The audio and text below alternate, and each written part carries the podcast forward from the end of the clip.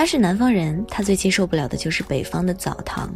他问：“为什么你们北方的澡堂没有隔断？”我说：“你以为澡堂只是用来洗澡的？”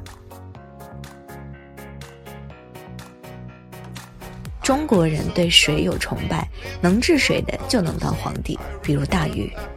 后来我们把最高道德境界称为上善若水，可以说沾水即为上。直到今天，尤其是中国人还对一件和水有关的物件抱有极大的热衷度——水货。北方的冬日澡堂生意火爆程度堪比成都的火锅店。不管你是开车穿貂的，还是连娘儿带崽的，在这里没有成功人士，也没有失败的落魄，没有阶级，没有身份，没有地位。每个人都会大老远特意跑来共享这一池清水。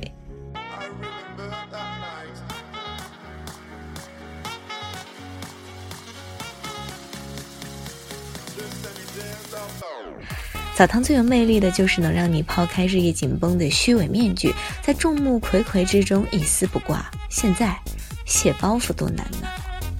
澡堂没有隔断，让南方人觉得别扭。那搓澡对南方朋友来说可以是不可理喻的了。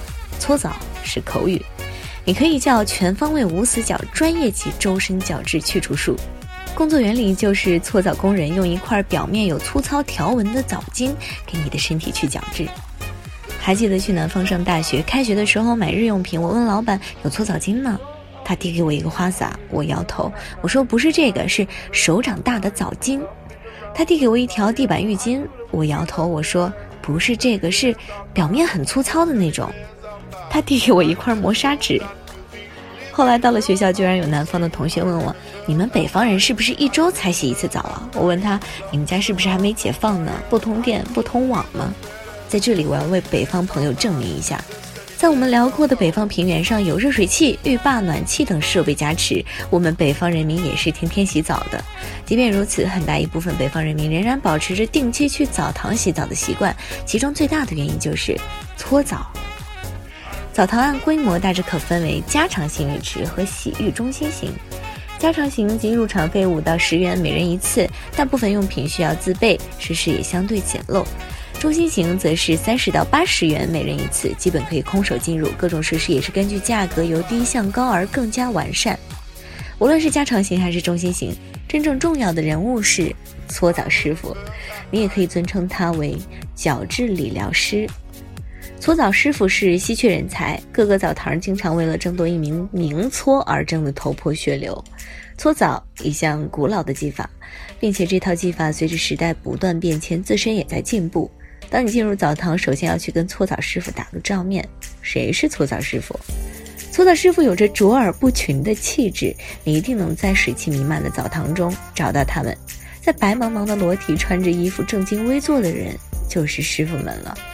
师傅身后一般都有一块小黑板，用来排号计算人数。搓之前呢，要有一些准备工作，冲冲水、洗洗头、蒸蒸桑拿、泡泡盆之类的，都完成之后呢，就轮到你了。你只需要安静地躺在按摩床上，放松你的身心和心灵，然后等待一场洗涤你的灵魂和这一周在公司遭遇的所有委屈的仪式。师傅会根据你的体质使用一些牛乳净白、纯粹海盐消炎、宝石蜂蜜、深海海藻修复等产品，他们的手法让你安定，也打开你的毛孔。搓澡师让你流失的单纯慢慢充电。这些提示完成之后呢，你新生儿一般焕然一新。最后，你微笑着向搓澡师傅告别，然后就可以进清水池泡澡了。